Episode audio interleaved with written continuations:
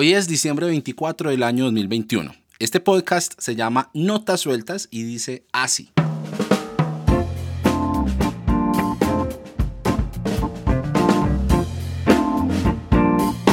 Bueno, llegó la Navidad y mi episodio navideño de este año a diferencia del del año pasado, sí llegó a tiempo.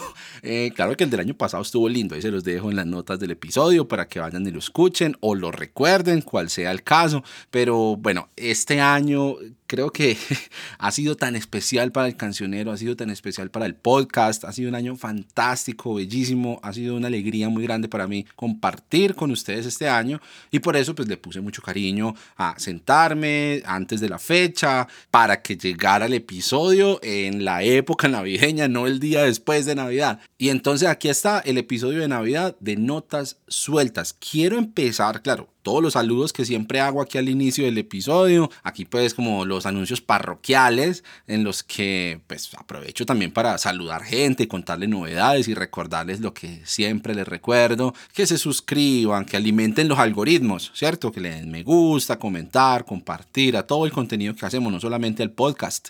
Si usted está escuchando este podcast y llegó por algún lado directamente a notas sueltas, pues el cancionero cristiano es un proyecto mucho más grande. Tenemos himnos en YouTube, tenemos tenemos redes sociales donde abrimos diferentes espacios de conversación, tenemos el sitio web cancionerocristiano.co que justo por estos días voy a trabajar fuertemente en cambiarle algunas cosas, modificarle un poquito, que esté mucho más visible todo el contenido que se hace en las diferentes redes sociales ahí en la página web. Entonces creo que un buen lugar para ir es el sitio web cancionerocristiano.co. Ahí encuentra el podcast, encuentra las transcripciones, las notas de los episodios y también todo el otro contenido de himnos, música, partituras, acordes, cursos, mejor dicho, eso ya está lleno de cosas. El cancionero cristiano, eso es una cosa muy grande grande para que ustedes se entretenga ahorita en estas vacaciones, en fin de año. Pase por allá y me deja los saludos. Y bueno, mencionar lógicamente que este proyecto ha crecido mucho este año gracias al apoyo de las personas que muy generosamente se han inscrito al programa de suscripciones a través de Patreon.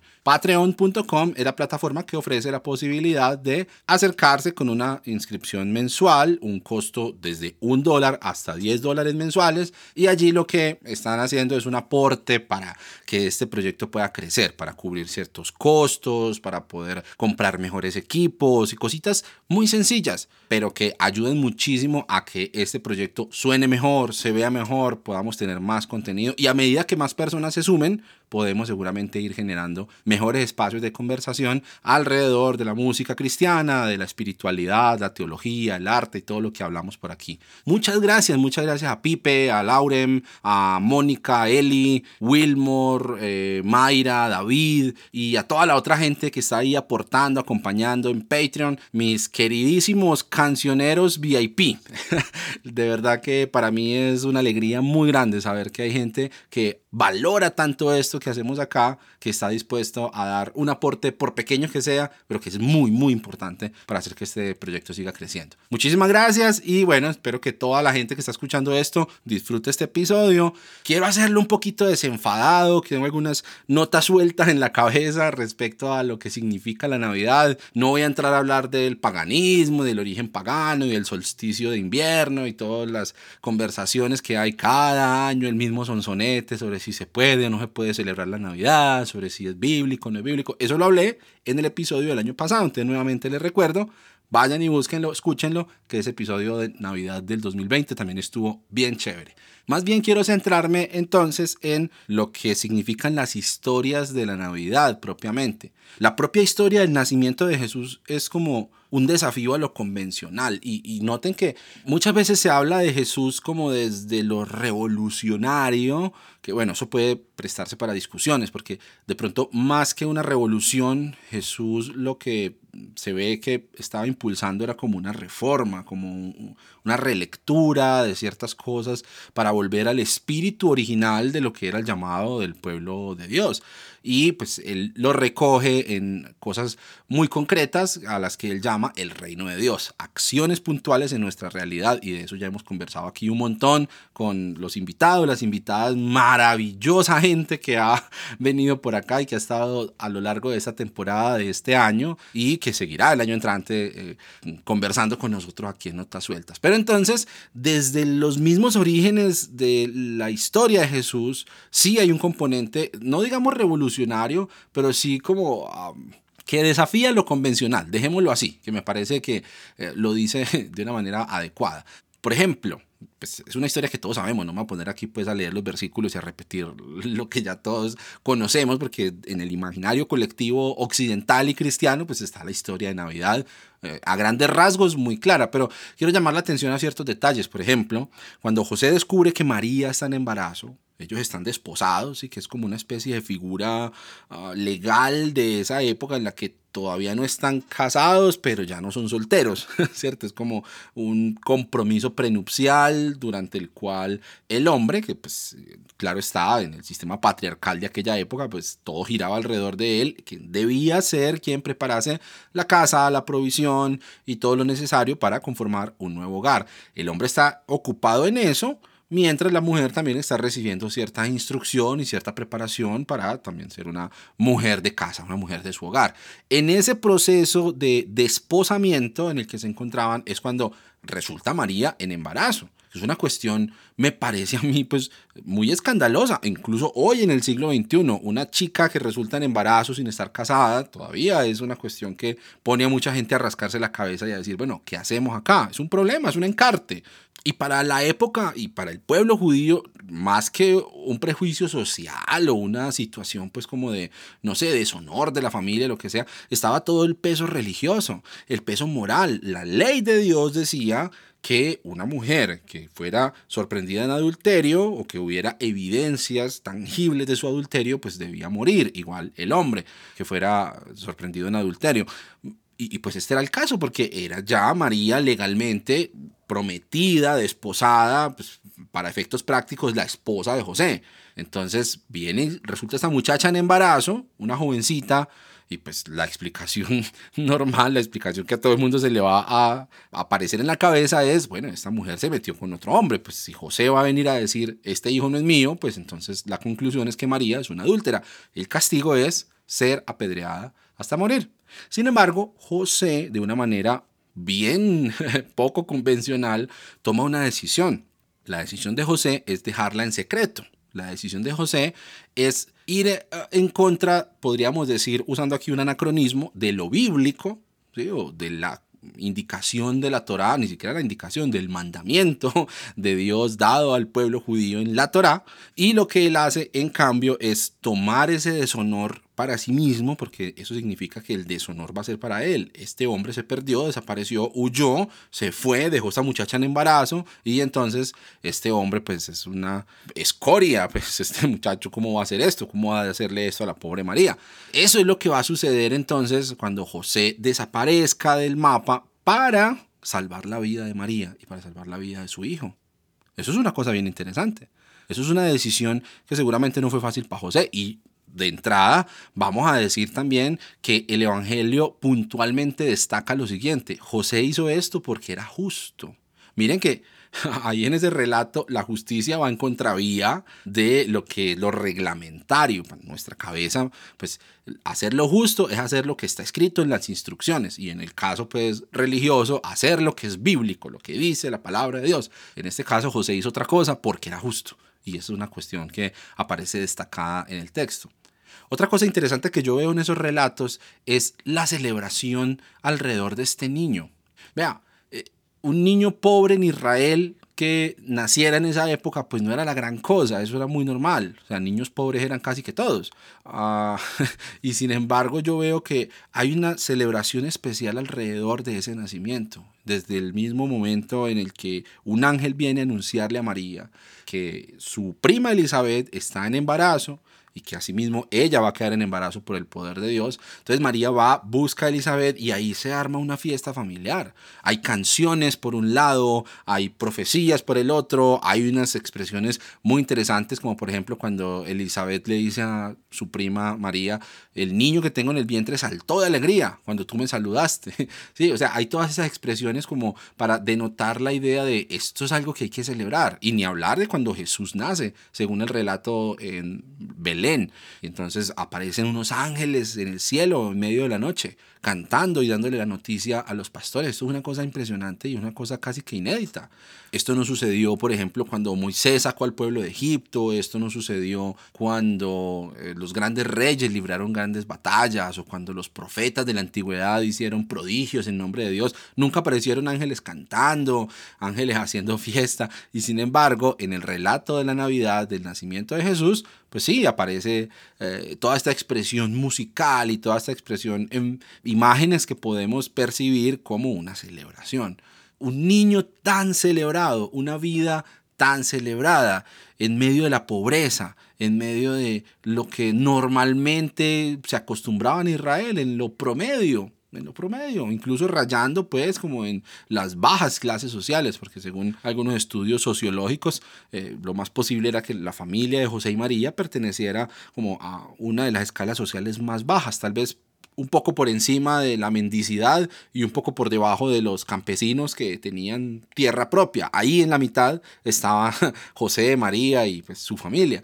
Y sin embargo, este niño tan normal dentro de un escenario social tan común y corriente es absolutamente celebrado. Yo creo que esa disrupción es una de las cosas más interesantes de la historia del nacimiento de Jesús. Pero además es muy curioso que toda esta celebración y todo este acontecimiento alrededor de que el Salvador prometido haya nacido pasa por fuera de las estructuras religiosas pasa en las márgenes, sucede entre pastores, entre gente del común, por ejemplo, cuando José va con María y llevan al niño Jesús al octavo día a circuncidarlo al templo, van a presentarlo oficialmente, como es el rito judío que está estipulado en la ley de Moisés, y se encuentran con algunos personajes que aparecen allí también dando como unas palabras proféticas muy interesantes, eh, reconociendo a este niño que tienen en sus brazos como el rey esperado, el Salvador, el ungido, el Mesías y todos los términos que ya conocemos para referirse a Jesús en la historia de Navidad. Entonces aparece este señor Simón, aparece esta señora Ana, que son personajes que no están directamente involucrados en la estructura jerárquica de Israel, ni se dice que fueran, no sé, líderes en su comunidad o que fueran, no sé, un sacerdote, maestro de la ley. Eran personas piadosas que estaban en el templo, en oración, estaban, claro, en medio del pueblo, pero no dejaban de ser gente del común. Allí aparece como esa manifestación, esa revelación del Espíritu de que este niño es un niño especial, que este niño no es un niño cualquiera, que este es el Salvador que ha sido enviado. En el relato aparecen siempre esos personajes que vienen desde las márgenes, que no están destacados como grandes líderes, ni mucho menos asociados con la jerarquía religiosa del pueblo judío. Mucho más aún interesante para mí es esta historia de los magos que vienen de Oriente, los sabios, los estudiosos de las estrellas, así que podríamos decir, usar el término astrólogos. ¿Sí? que vienen de Oriente, posiblemente de Persia o algo así, de esa región eh, en la que seguramente hubo algún intercambio entre el pueblo judío y los pueblos que habitaban aquella región en ese entonces, en la época del exilio y seguramente podrá hablarse, como lo hacen algunos investigadores, acerca de la influencia de la migración judía en ideas, por ejemplo, zoroastristas y viceversa, sobre todo viceversa, ¿no? Eh, claro, la religión de Zoroastro que involucra, por ejemplo, a una sola deidad y que involucra, por ejemplo, ideas como la de un demonio encargado de producir las cosas malas, mientras que el único y buen Dios es el responsable de las cosas buenas. Eso es algo que apareció ahí como en sincretismo en la teología de los judíos después del periodo de exilio que estuvieron pues en, en esos países. Bajo el dominio de esos pueblos. De por allá de esos lugares vienen unos magos, unos sabios, que luego en la tradición los va a convertir en tres y también les va a poner coronas y los va a convertir en reyes. Entonces tenemos a los reyes magos, pero pues el relato lo que dice es que eran unos sabios de Oriente que estaban observando las estrellas y que llegaron a la conclusión de que una estrella nueva que había aparecido se debía a que había nacido el rey de los judíos. ¿De dónde sacaron ellos eso? Me pregunto yo. ¿Quién les dijo a ellos eso? Pues lo que sí está claro es que en la Biblia no está. O sea, en la Biblia judía, en las escrituras del Antiguo Testamento que estaban disponibles para ese entonces, no aparece ninguna indicación. Sí aparecen ah, referenciadas unas eh, profecías del Antiguo Testamento en toda esta historia de la Navidad. Por ejemplo, que Jesús iba a nacer en Belén, según el profeta Miqueas, que iban a ser de una virgen, que es un término también en discusión, ah, pero en todo caso, pues es una expresión que aparece en el libro de Isaías. Y bueno, otras profecías que aparecen ahí cumpliéndose en todo el relato de la Navidad pero no aparece ninguna alusión a que iba a aparecer una estrella en el cielo y entonces síganla porque ella los va a llevar a Belén. ¿Cómo supieron ellos eso? Lo intuyeron de alguna manera, pero en todo caso no estaba en la Biblia, no era una profecía hablando acerca de la venida del Mesías, que hiciera referencia a los astros del cielo. Ah, bueno, por allá alguien busca entonces en números una referencia que aparece en medio de un discurso de Balaam. ¿Se acuerdan la historia cuando viene el pueblo de Israel entrando a la tierra prometida y entonces eh, uno de los reyes de esa tierra, de Moab creo, Balak va a buscar a un hombre que es profeta, Balaam, para que vaya y maldiga al pueblo de Israel. Ahí está la historia de la burra que le habla a este profeta y bueno, todo ese cuento. Entonces al final viene Balaam y cuando trata de expresar maldiciones contra Israel, abre la boca y salen solamente bendiciones. Y en medio de todos esos discursos que Balaam hace con respecto al destino del pueblo de Israel, aparece un versículo que tiene la palabra estrella, o al menos esa es la traducción pues que se hace. Se levantará una estrella de Israel, que ahí tiene más la connotación como de gobernar ¿sí? que los gobernantes en la cultura de la época en la que fueron producidas estas tradiciones son referenciadas como astros del cielo, el sol, la luna, las estrellas, son personas importantes en la sociedad y de gran influencia como gobernantes o líderes militares, etc. Entonces, pues esa es como la única alusión que por ahí salen de pronto en esas conversaciones y dicen, no, sí, por la profecía, en números, no sé qué, pero en todo caso eso no, no, no es una alusión directa, pues, a que venga una gente persiguiendo una estrella nueva que apareció porque nació un rey. Eso lo sacaron ellos, no se sabe de dónde, pero de la Biblia no fue. Y sin embargo, estos extranjeros paganos dedicados a una profesión duramente juzgada en la cultura judía y en la religión judía, porque hay muchas alusiones, eso sí, en contra de la astrología y de observar los astros y de hacer adivinaciones o predicciones a partir de la observación de las estrellas. Eso era prohibido en el pueblo judío y, sin embargo, estos señores que vienen de por allá tan lejos dan con el rey que ha nacido a partir de su observación de las estrellas. Eso me parece a mí fantástico, me parece enigmático, me parece una cosa impresionante y es de mis historias favoritas relacionadas con el nacimiento de Jesús y en general con la vida de Jesús. ¿De dónde salen estos señores? Llegan a Jerusalén buscando al rey y luego son direccionados a Belén, donde ven nuevamente la estrella que se posa sobre la casa en la que está viviendo José y María, que según eso pues no es como la noche pues en la que Jesús nace, hay un tiempo ahí diferente. Pero en todo caso, ellos llegan, encuentran al rey, mientras que los grandes sabios de Israel, los sacerdotes, los escribas, los intérpretes de las profecías, tan bíblicos ellos, tan apegados a la ley de Moisés, a los profetas, y que les preguntaban, bueno, ¿dónde van a ser el rey? Y tenían un versículo para citar, en Miqueas dice que de Belén, Efrata y no sé qué. Ellos no se dieron ni por enterados no se dieron cuenta, no se enteraron de que el rey había nacido, de que había llegado eh, el Salvador, porque el Salvador no es anunciado a las esferas en las que uno esperaría que se hiciera ese anuncio, sino por fuera de eso. A mí me parece que la historia de la Navidad en general es como un abrebocas a lo que será el actuar del reino de Dios en esta manifestación a través de Jesús. Dios se hace carne, Dios se hace hombre para identificarse con nosotros y se hace hombre en lo pequeño, en lo insignificante, socialmente hablando, ¿sí? o en lo despreciado, étnicamente hablando, en el caso de los magos de Oriente.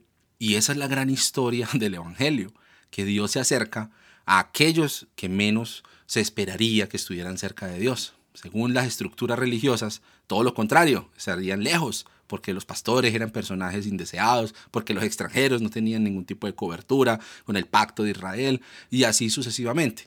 Y sin embargo, Dios sucede, el Evangelio de Dios se manifiesta y todo ese poder y esa manifestación de la gracia de Dios ocurre en esos lugares, en las márgenes. Eso me parece a mí bellísimo de la historia de Navidad.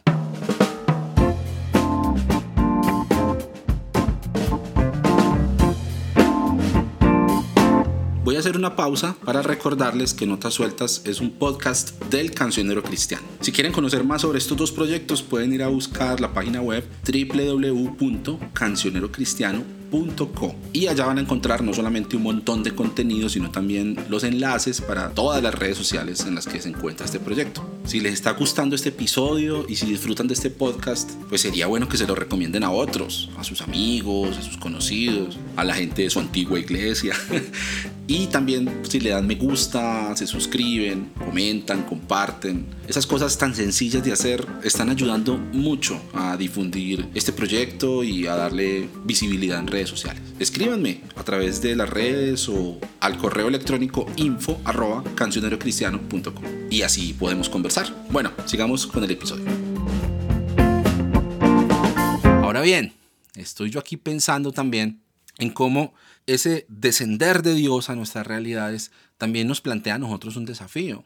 Nos plantea un desafío porque muchas veces nosotros podemos quedarnos encerrados en la teología y cuando me refiero a teología, pues no necesariamente estoy hablando de estudios académicos o estudios formales, sino toda la reflexión y la búsqueda que uno hace alrededor de la relación con Dios y el conocimiento de Dios y esa exploración espiritual que hoy en día, pues claro, tanto se ha difundido, tanto se ha puesto por decirlo de alguna manera, de moda o en boga ah, en las redes sociales y en otros contextos. Y bueno, pues este podcast y que ustedes lo estén escuchando, que yo lo esté grabando y todo lo demás, pues eh, responde a ese fenómeno. Yo no soy teólogo, ni soy pastor, ni líder, ni nada, sin embargo estoy aquí hablando de la historia de Navidad y de Biblia y de Miqueas y de números y Balaam y la burra y todo.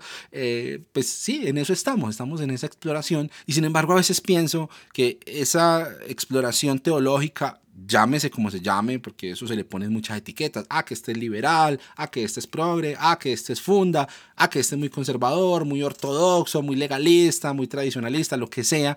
En nuestras propias islitas y en nuestras propias burbujas, parece que muchas veces Ah, se nos olvida y pasamos por alto que el reino de Dios quiere suceder en nuestra realidad, no en nuestras teorías, no en nuestras conclusiones teológicas, que son valiosas, que son importantes, que son parte de esa exploración y de ese acercarnos a Dios, pero que finalmente necesitan traducirse a acciones concretas y a cosas reales en nuestra realidad.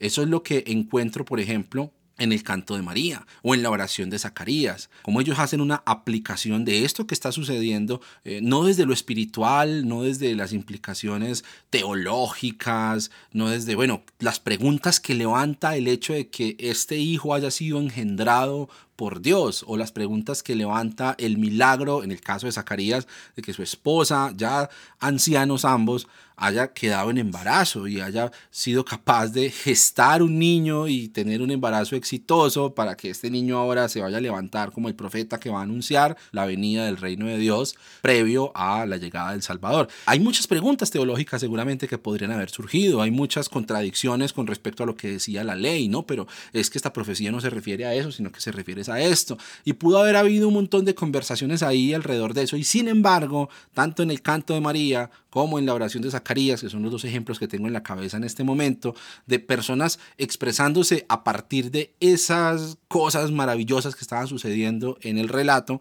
lo que ellos hacen es aterrizarlo y hablar acerca de las consecuencias que iba a tener ese hecho que venga el Salvador, sí tiene implicaciones teológicas, sí tiene preguntas difíciles para resolver, pero lo más importante es que tiene un impacto en la vida de los pobres, en la vida de los poderosos que van a ser abatidos, en la vida de los orgullosos, en la vida de los que esperan en la salvación del Señor en la vida de los que están esclavizados, de los que están oprimidos. Hacia allá es que se dirige la meditación de eh, eh, estos mensajes alrededor del nacimiento de Jesús, no hacia conclusiones teológicas o hacia, ah, vea que los fariseos no tenían razón, ah, vea que los saduceos no estaban en lo cierto, ah, vea que ustedes no habían entendido bien la profecía, vea que iba a pasar era así, nada que ver, sino el impacto real en nuestra vida, en la vida de la gente que estaba rodeando pues la escena en la que Jesús viene a aparecer en la historia. Lo mismo debería suceder con nosotros. A mí me parece que eh, esto que está sucediendo alrededor de Latinoamérica y en muchos otros lugares del mundo, pero pues yo lo hablo desde mi, mi, área de influencia y la gente con la que he tenido el privilegio de conversar durante este año y pues este año se ha multiplicado y se ha crecido muchísimo la cantidad de gente que viene, se acerca, conversa, pregunta, también pelea y también aquí echa cantaleta y, dice, no, ustedes están torciendo las escrituras y me elimino. Bueno, todas las cosas ahí divertidas que suceden alrededor de las conversaciones, los memes. Yo también me paso a veces, pero bueno, yo sé que ustedes me toleran un poquito de locura. Ah, pero entonces estaba pensando en que todo eso que está sucediendo debería llevarnos a tener un impacto real, a que el reino de Dios se materialice, se haga verdad tangible y verdad concreta y no solamente ideas abstractas o conclusiones teológicas en las realidades en las que nosotros vivimos. Porque el nacimiento de Jesús sigue siendo necesario hoy.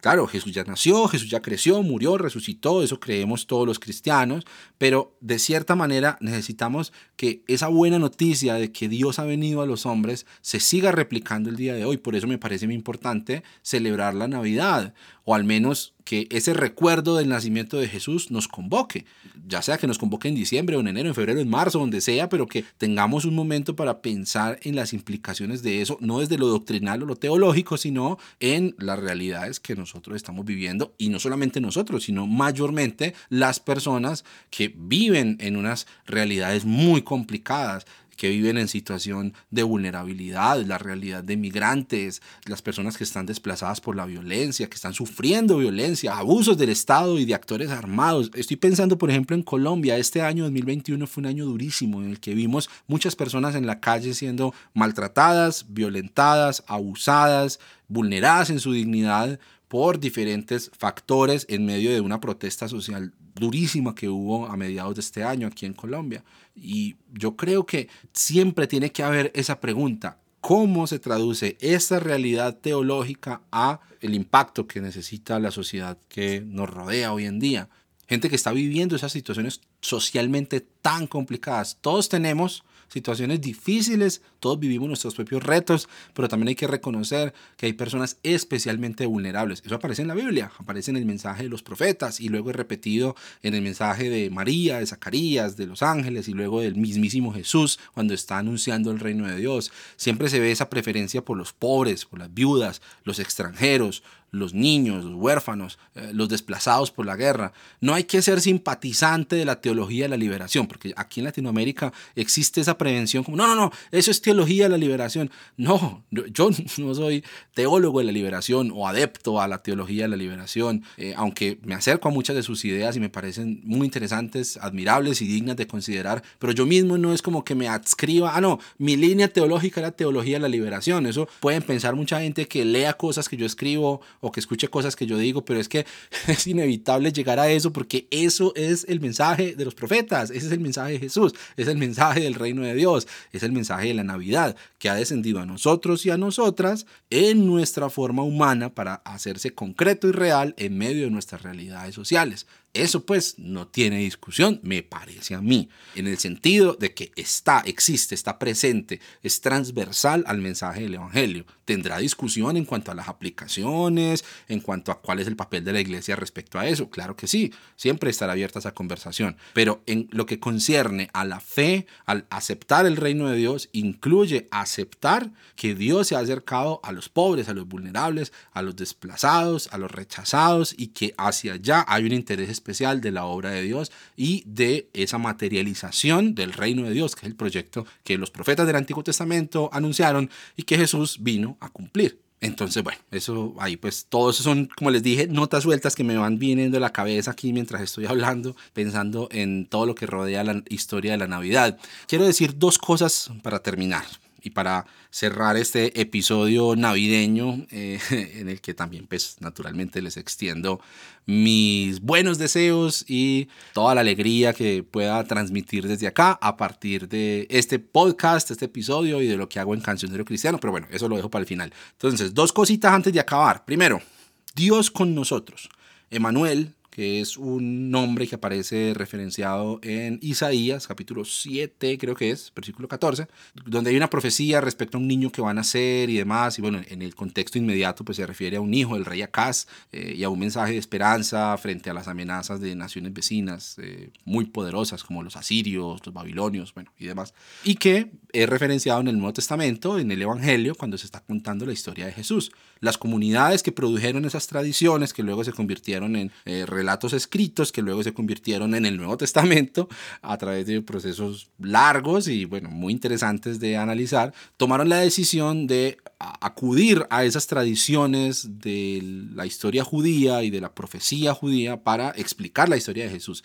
Y me parece muy interesante ese hecho de cómo se anuncia el nacimiento de este niño y se expresa que en él se va a cumplir también esa escritura que aparece en Isaías y, esa promesa de Dios de liberación, esa promesa de confianza en el poder de Dios frente a los opresores y se hace referencia a Emanuel, que dice específicamente la nota al pie escrita, no, ni siquiera al pie, la nota incluida en el texto, en la narración del Evangelio de Mateo, dice que traducido es Dios con nosotros. Significa que Dios no solamente viene a nosotros, sino que Dios está con nosotros, o sea, de nuestro lado. Y pienso en cuánto de la experiencia de Dios que muchos de nosotros hemos vivido y que ustedes me han escuchado aquí contarles y conversar con gente invitada y que muchos de ustedes me han escrito a decirme, hey, yo me identifico con eso. ¿Cuánto de esa experiencia está atravesada por la idea de que Dios está contra nosotros?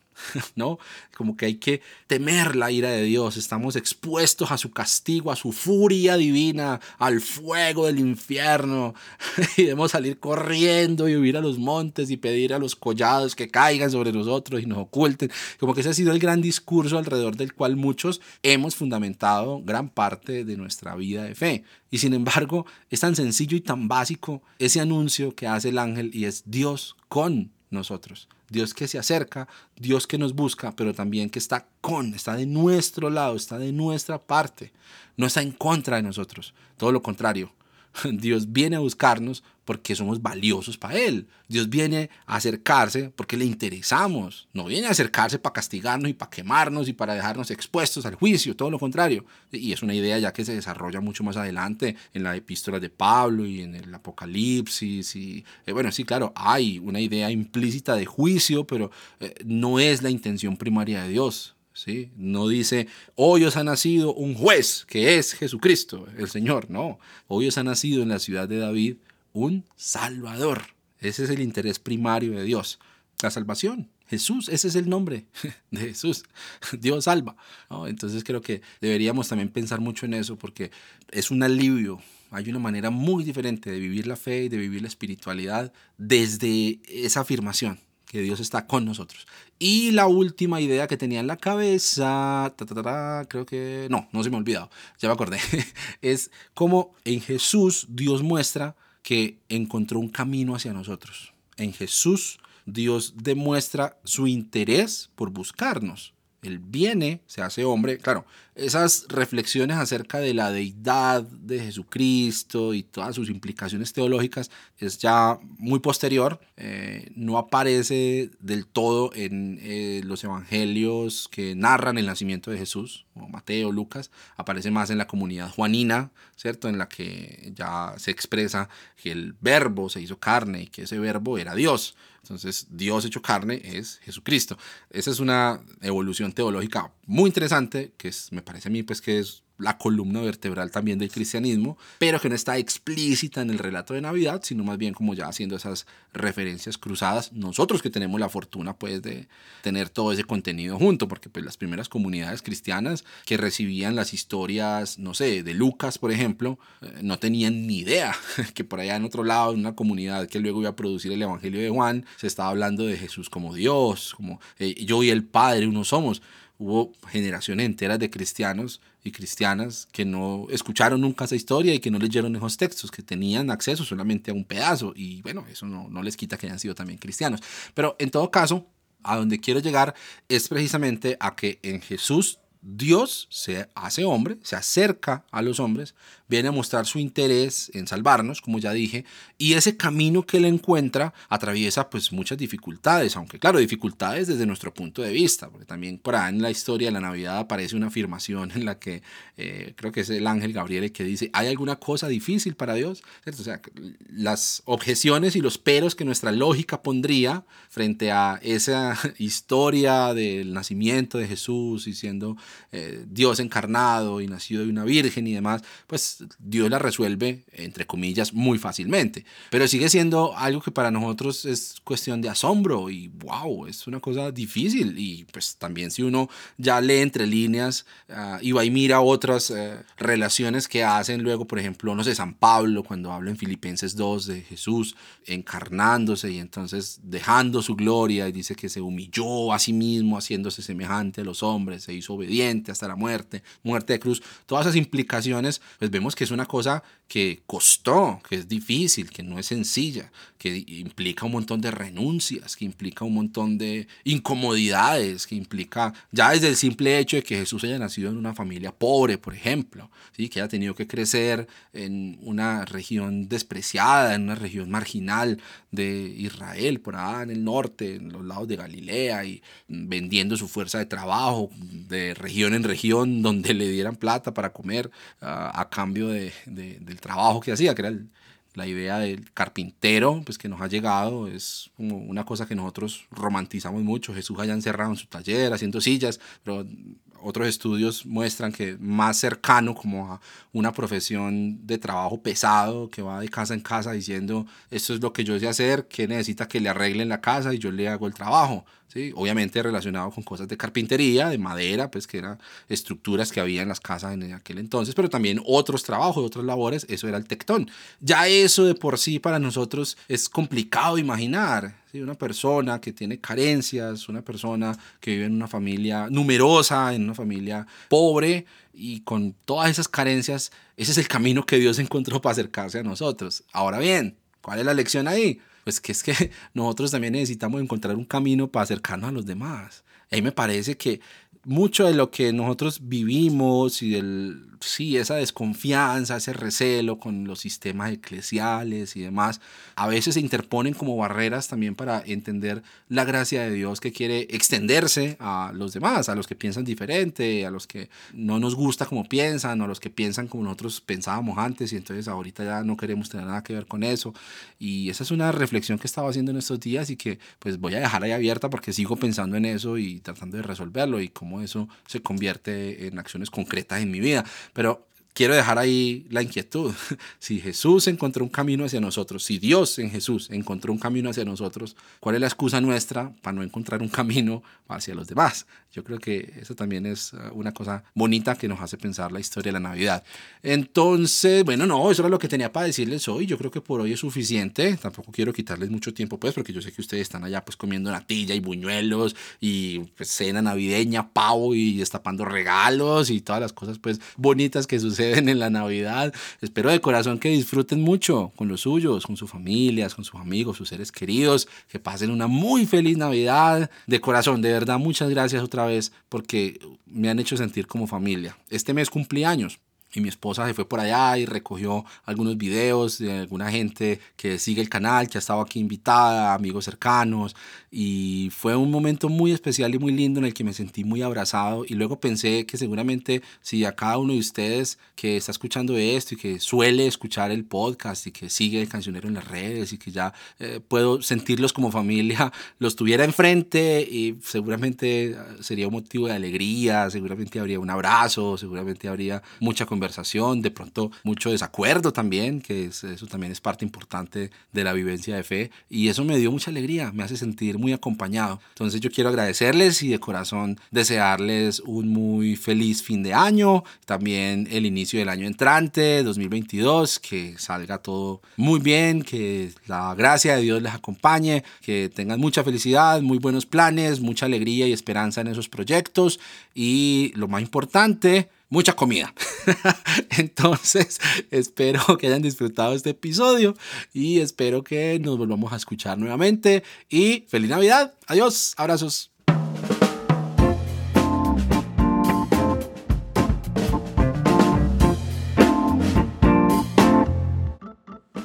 Muchas gracias por unirse a la conversación en Notas Sueltas. Recuerden que si quieren conocer más sobre este proyecto y sobre todo el contenido que tiene Cancionero Cristiano, pueden ir a la página web www.cancionerocristiano.com. Y también recuerden que le ayudan mucho a este proyecto si le dan me gusta, se suscriben, comentan, comparten este contenido. Son cosas muy sencillas pero que le ayudan a dar visibilidad a este proyecto y que llegue a más gente. Mi nombre es Abner Trejo, les envío un saludo desde Medellín, Colombia y los espero en el próximo episodio.